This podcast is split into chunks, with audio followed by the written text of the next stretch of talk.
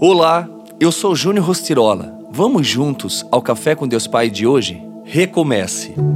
Todos os anos seus pais iam a Jerusalém para a festa da Páscoa. Quando ele completou 12 anos de idade, eles subiram à festa conforme o costume. Terminada a festa, voltando seus pais para casa, o menino Jesus ficou em Jerusalém sem que eles percebessem.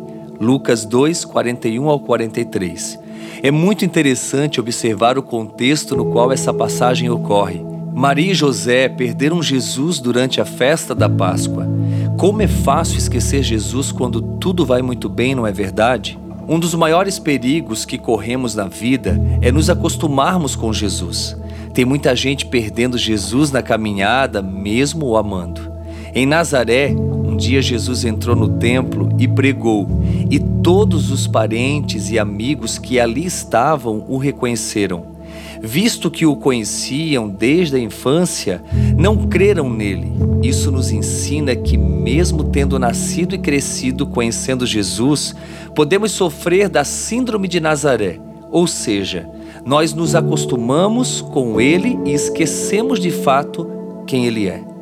Quando retornei da igreja que pastoreava em Presidente Prudente, em São Paulo, para Itajaí, julgava que o meu ministério pastoral tivesse se encerrado, justamente por essa palavra de que o profeta não possui honra em sua própria terra. Mas Deus agiu em meu favor e age em seu favor também.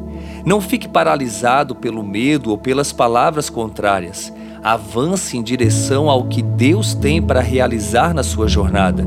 Se você se esqueceu de Jesus na caminhada, chame-o para realinhar o seu trajeto. Caso você esteja atemorizado por causa das palavras contrárias que as pessoas proferiram, escolha ouvir o que Jesus fala a seu respeito. Ele perguntou: Por que vocês estavam me procurando? Não sabiam que eu devia estar na casa de meu pai? Ocupe-se daquilo que o pai o encarregou, e Deus o julgará fiel. E a frase do dia diz: Deus nunca vai deixar você perder um passo. Até mesmo aos seus erros ele pode dar sentido. Pense nisso. Em Deus tudo é possível e você pode recomeçar. Gosto de sempre lembrar as pessoas que estão ao meu redor que não há nada de errado que elas fizeram que vai fazer Deus amar menos. Essa palavra é para você. Talvez você está se sentindo mal por uma situação, por uma escolha errada, por uma atitude errada, por um gesto errado. Entenda uma coisa: o arrependimento faz com que você realmente renove no Senhor e recomece. Quero aproveitar e já te lembrar que é amanhã, dia 7, às 21 horas, no meu Instagram, arroba que nós temos um encontro marcado para falar exatamente sobre esse assunto. E eu tenho um convidado todo especial que vai estar junto comigo para ministrar sobre a sua vida.